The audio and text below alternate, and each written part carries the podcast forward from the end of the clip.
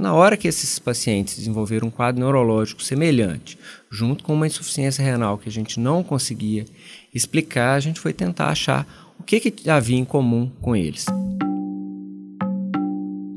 Nos corredores dos hospitais, começou a investigação que levaria ao diagnóstico de intoxicação por dietilenglicol, uma substância que, de acordo com a polícia, foi encontrada na cerveja Belo Horizontina da Baker, consumida pelos pacientes.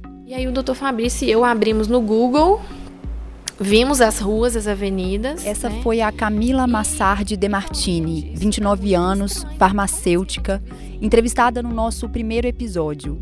Desta vez, nossa conversa é com o Dr. Fabrício, o médico que atendeu o marido dela e foi um dos primeiros a notificar as autoridades de saúde.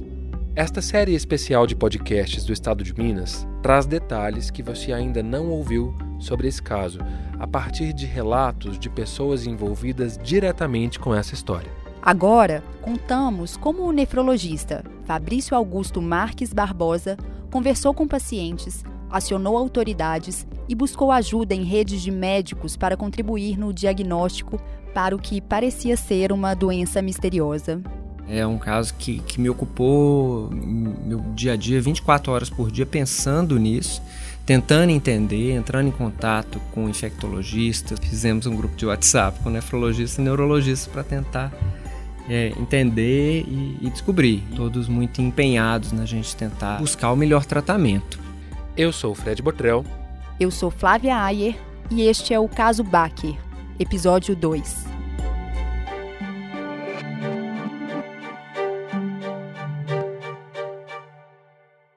Formado na Faculdade de Medicina da UFMG há 17 anos, o Fabrício trabalha com nefrologia há uma década e teve, neste caso, um dos maiores desafios da carreira dele. É algo desconhecido, é, é muito angustiante a gente não saber o que, que a gente estava lidando. Nem se o paciente que eu estava lidando ali, será que ele tinha algum problema, alguma doença infecciosa? Será que eu poderia contrair essa doença infecciosa ali também no, no manuseio desse paciente? A gente não, não sabia. Né? Em alguns momentos, os pacientes chegaram a ser isolados por orientação da vigilância sanitária, porque a gente não, não sabia o que, que era. Doutor, eu gostaria de saber, desde o primeiro momento, como que esses pacientes chegaram até você? Inicialmente, eles chegaram para, o, para os nefrologistas porque o quadro principal inicial era insuficiência renal. Pacientes jovens, na faixa entre 30 e 50, 60 anos, com uma insuficiência renal de causa inexplicada. E eles foram internados e nós fomos buscar as causas disso, através de ver que medicação que eles tinham tomado, o que, que tinha em comum, e a gente não conseguia achar um link. A gente está falando de quantos pacientes? Inicialmente, que chegaram ao meu conhecimento de três pacientes. Um que já estava internado há alguns dias, com uma insuficiência renal, que a gente estava investigando. Em princípio, sem ligação com outro caso que eu recebi, em conjunto e, e sabendo de um familiar dele que havia sido internado em outro hospital. Então, principalmente através desses dois pacientes, a gente começou a tentar ver o que, que poderia ter em comum nesses casos. Eles eram vizinhos? Inicialmente a gente não sabia, a gente não tinha essa ligação. Eram dois pacientes, um, um paciente e o seu familiar, que estiveram no mesmo ambiente, em torno da época do Natal, consumimos os mesmos alimentos, na mesma área de, de Belo Horizonte que nós fomos ver que era o Buritis. Isso quando? Isso logo depois do Natal, entre o Natal e o Réveillon, foram quando eles chegaram. Alguns dias depois, em torno de cinco, entre menos de uma semana, os dois pacientes que, que eu estava cuidando começaram a desenvolver o quadro neurológico de uma paralisia descendente Paralisia descendente é aquela que começa no rosto do paciente e depois desce em direção ao peito, braços, mãos e pernas, até tomar todo o corpo. É aí que a gente começou a tentar ligar mais esse terceiro caso, né? o que estava acontecendo em comum nesses três casos que poderia estar tá levando a insuficiência renal seguida de, de um quadro neurológico. Durante a entrevista com a gente, o Dr. Fabrício explicou o que ocorreu com os três pacientes mas pela ética médica ele não identificou essas pessoas. Mas a gente já conversou com a família de duas dessas pessoas. O paciente 1, um, na fala dele, é o Felipe, marido da Camila, a entrevistada do nosso primeiro episódio do caso Baque. O paciente 2 é o pai da Camila, o Pascoal, que morreu no dia 7 de janeiro. E o paciente 3 é um terceiro caso, de um vizinho da Camila. em momentos semelhantes, os pacientes 1, 3 e 2 começaram a piorar do quadro neurológico, alterações visuais, alterações é, motoras, com uma paralisia que a gente poderia caracterizar como uma paralisia descendente, que é muito atípica. A gente tem muito. O, mais comum é a gente ter uma paralisia ascendente, que a gente conhece, muita gente ouviu falar da síndrome de Guillain-Barré, muito associada ao Zika vírus. Neste ponto, começaram a cruzar as coincidências entre os pacientes que iam além do quadro de sintomas. E o que a gente encontrou foi que dois desses pacientes estiveram, uma hora no Buritis, o outro esteve no Buritis. E esse terceiro paciente também residia no Buritis. E a partir daí eu coloquei num grupo de WhatsApp mesmo, do, de, de nefrologista de Minas Gerais, perguntando se algum outro nefrologista de Belo Horizonte tinha um quadro semelhante, uma insuficiência renal com um quadro neurológico não explicado. E aí um colega de outro hospital, digamos com o paciente número 4, entrou em contato comigo, ó, nós estamos com um quadro semelhante. E perguntei, onde que é que seu paciente mora? Olhou, checou o resultado, mora também no Buritis. Aqui, o caso ganhou outro estágio na mobilização por um diagnóstico. Você tem uma síndrome que você não sabe o diagnóstico. Então, isso daí é uma, uma obrigação nossa. A partir do momento que você tem uma doença com uma semelhança é, geográfica e um diagnóstico que você não sabe, é, é obrigação médica a gente informar a equipe da vigilância sanitária. Foi a partir daí que a gente acionou a vigilância sanitária, chamei a equipe da, da infectologia do, do meu hospital também. E a gente, insistentemente, a gente vinha tentando, é, independente da investigação da vigilância sanitária, tentar ver o que, que havia de comum entre eles, o que, que tinham consumido, ou qual local que eles estiveram, se compraram algum alimento no, no mesmo lugar, é, se estiveram em algum lugar no, naquele mesmo momento, para tentar entender o que, que tinha acontecido. Qual era a primeira hipótese diagnóstica? As duas principais hipóteses eram intoxicação ou, se não, uma doença infecciosa. E, e, aí, em conjunto, eu considero que foi um grande trabalho em, em conjunto da, das equipes, tanto de nefrologia, infectologia, equipe de toxicologia, para a gente tentar achar o que, que é que tinha causado, o que, que poderia dar essa síndrome. Porque é algo muito, muito incomum a gente não vê na prática clínica, não tem nenhuma doença que a gente conheça que evolua dessa forma no, no, nosso dia a dia e aí a gente vai buscar em artigos científicos. Vários colegas deram contribuições, um mandando um artigo daqui, outro mandando um artigo dali, até a gente é, e, pensando, eu cheguei a pensar, por exemplo, fortemente numa infecção por Zika vírus, né? É, cheguei a achar estudos em ratos que diziam que poderia dar insuficiência renal. Mas é, isso já até tentando extrapolar mesmo o que, que, poderia ser. Isso poderia ser algum vírus novo, alguma coisa nova. E a gente foi descartando tudo. Né? É, vieram todos os exames foram vindo negativos, negativos para, para os agentes infecciosos. E, e a gente foi aumentando a, a força da hipótese de uma intoxicação. 15 dias após a internação, as equipes chegaram à substância que causava aquele quadro. E através desses vários artigos, a gente começou a ver que o que mais se encaixava era a intoxicação por, por dietilenoglicol.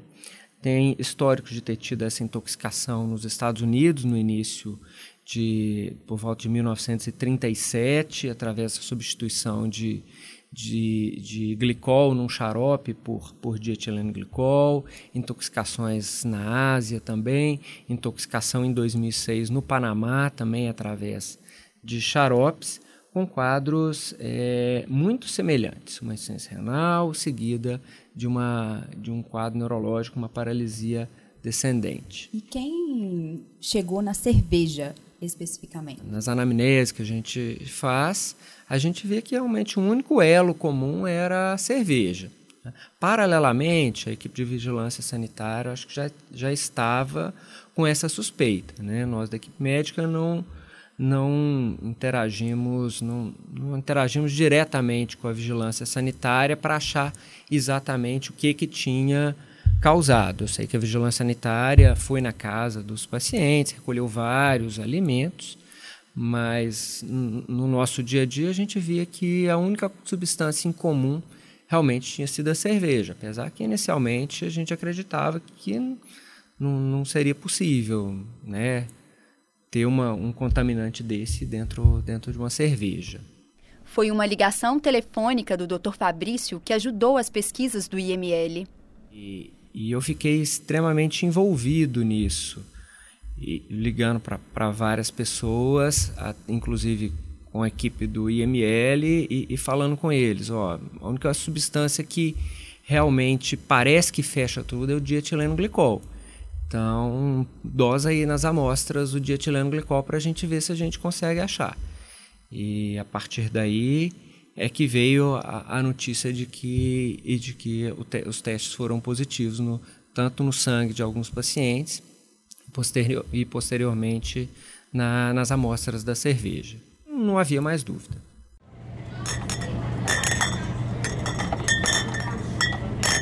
O Dr. Fabrício também tinha bebido da cerveja Belo Horizontina de garrafas compradas na mesma Black Friday que os pacientes que ele cuidou. A gente pediu para ele explicar por que, em alguns casos, a intoxicação não ocorre. A toxicidade do dietileno glicol se dá principalmente pelos metabólitos. Né? O que, que, são isso? São os fragmentos dessas substâncias que vão sendo metabolizadas pelo, principalmente pelo fígado. Né? No fígado a gente tem uma enzima que é álcool desidrogenase, que ela faz o metabolismo disso. E o dietileno glicol ou o etileno glicol, monoetileno glicol, as duas substâncias elas são quebradas e formam metabólitos tóxicos. E esses metabólitos é que vão levar ao dano tanto renal quanto ao dano neurológico. E as pessoas têm concentrações diferentes dessa enzima no organismo e, e, e vão metabolizando isso de forma diferente, além da quantidade que cada um bebe ser diferente. Então, quanto maior o nível de dietileno glicol e mais rápido esse metabolismo, maior é a toxicidade, porque aí você tem uma concentração muito grande dessas substâncias, desses metabólitos tóxicos, e eles não conseguem ser eliminados de forma eficiente, vão causando as lesões. Você sentiu alguma coisa? Não me lembro. Mas quando houve a conexão policial de que o dietileno glicol estava ligado à cerveja, a confirmação, né? Uhum. A suspeita vocês já tinham. Uhum. Você se lembrou de que você tinha essa cerveja na sua casa? Sim, sim. E aí você ligou para sua mulher e falou joga fora ou foi antes disso? Não, deixei ela guardadinha lá. eu só falei, não, não, não vou beber, né? Foi antes da confirmação, a gente já estava suspeitando. Só falei, não, não vou beber, né? Deixa, deixa vir a confirmação do, dos órgãos competentes. A maior parte dos pacientes apresenta um quadro grave, que começa com as dores, o comprometimento na função dos rins, a necrose de partes importantes desse órgão responsável por filtrar o nosso sangue. E aí chega a paralisia completa do corpo. Mas existe recuperação. É, o quadro é muito dramático, né, de vários deles. Né, ele se assemelha a uma morte encefálica, porque ele não tem reflexo nenhum no exame clínico. Aí a gente precisa lançar mão de exames complementares, por exemplo, como eletroencefalograma, que vai mostrar que ele ainda tem atividade cerebral. Então, através e disso, tem. e ele tem atividade cerebral. Alguns alterados, mas todos tinham atividade cerebral. Então, a gente, de forma alguma, pode considerar que eles tiveram ou que eles estão em morte encefálica. Mas isso é, significa que eles estão conscientes? É difícil de dizer, com certeza, mas provavelmente sim. A recuperação, pelo que a gente vê nos artigos, é muito lenta. Ela vai guardar aí, estudos falam de quatro a seis meses para você ter uma, uma recuperação significativa, para você dizer a partir daí se vai haver alguma sequela, como que será essa sequela. E a resposta para esse futuro pode estar num passado ainda mais improvável. Doutor, e há casos que chegaram a você anteriores a essa contaminação de dezembro de 2019? É, sim, eu tive notícia de, de outros pacientes em alguns hospitais e no ano passado eu tive um quadro muito semelhante, um, um caso com um paciente muito semelhante que os familiares dele posteriormente entraram em contato com, com a nossa equipe dizendo que na época ele estava realmente consumindo muito da, da cerveja Belo Horizontina. Né? Estava consumindo todos os dias e logo depois internou com um quadro extremamente semelhante. Insuficiência renal, depois evoluindo com uma, com uma paralisia. Né? Vocês revisaram esses casos? O que que isso indicou? Na revisão de prontuário, a gente viu que era muito semelhante, né? o tempo de evolução, desde a insuficiência renal até a, o desenvolvimento do quadro neurológico, então batia com, a, com, com, com o quadro da intoxicação, conversando com, com os pacientes. O tempo, a, quando eles ingeriram, o tempo de admissão do hospital também era muito semelhante. Tá? O que a gente não tem, que não, não consegue, é fazer a confirmação toxicológica disso, né? uma dosagem, isso tudo, porque não há mais, mais amostras daquela época nem, nem teria como mais mais fazer, né? Mas considerando que o quadro é muito semelhante, também notificamos a, a equipe da vigilância sanitária. Por que naquele momento não foi possível chegar a esse diagnóstico da intoxicação por dietileno-glicol? Com certeza porque esses casos foram isolados. Né? Era uma insuficiência renal, seguido de uma síndrome neurológica que poderia ter um fundo imunológico, também a gente não consegue saber exatamente a causa. O que fez diferença agora? O que fez diferença foi a, a similaridade geográfica. Acho que foi a principal coisa. E pacientes internados no mesmo hospital em momentos semelhantes. Existe uma inquietação grande das famílias que estão atravessando esse processo de incerteza agora. Né? Uhum. O que, que, a gente poderia dizer com base nesses casos anteriores? Uhum. Como foi a recuperação desses pacientes? Em que situação que eles estão hoje? Como é. que foi essa história da reabilitação? Das possíveis sequelas? O que você teria para dizer sobre isso? É, eu tenho experiência de apenas um caso que teve uma recuperação neurológica muito satisfatória, com sequelas muito pequenas. É, mas há relatos de outros casos que têm sequelas mais graves. A gente só vai conseguir saber disso daqui a algum tempo. Acho que a gente só vai ter uma ideia definitiva disso a partir de, de seis meses, a partir do, do segundo semestre. Mas e a função renal desses pacientes? É. Isso também pode variar, depende muito de como era o rim e da gravidade do acometimento. A lesão que a gente chama de necrose tubular, ela tem uma chance de reverter, sim. E em alguns estudos mostra que pode haver uma reversão, na verdade vários pacientes melhoram, podem até não melhorar totalmente, mas a maioria tem uma melhora parcial.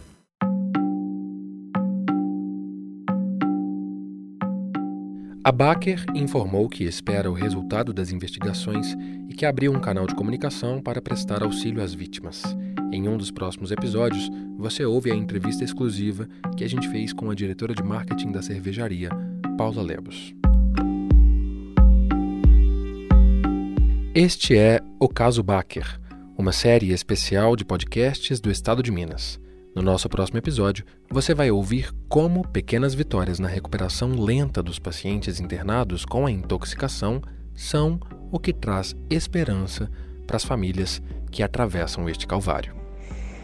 E daí ele pegou o telefone e falou para mim: Emília, estou conversando, graças a Deus, estou muito feliz. Este é o caso Baker uma série especial de podcasts do estado de Minas. Este episódio teve produção de Flávia Ayer, trabalhos técnicos de Luísa Rocha, roteiro e edição de Fred Botrel. Até o próximo episódio.